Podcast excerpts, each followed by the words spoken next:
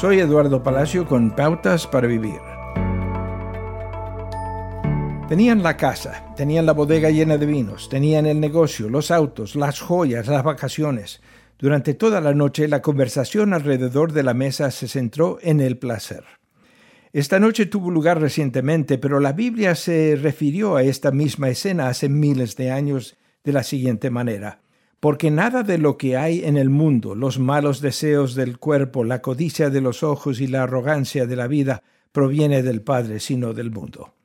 Para aquellos que viven la vida para Él aquí y Él ahora, sin ninguna garantía sobre lo que vendrá después de esta vida, tiene sentido agarrar todo lo que puedan, incluso pasando por encima de los demás, porque, como dice el viejo refrán, solo se vive una vez. Sin embargo, hay un gran contraste para la persona que vive en el aquí y ahora como seguidor de Jesucristo. Si es un seguidor de Cristo, su vida es preciosa y eterna. Dios pagó un alto precio por vosotros, dice la Biblia, así que no sean esclavos del mundo.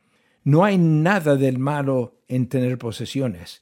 Dios nos da cosas para usar e incluso para disfrutar, pero no debemos ser absorbidos por ellas.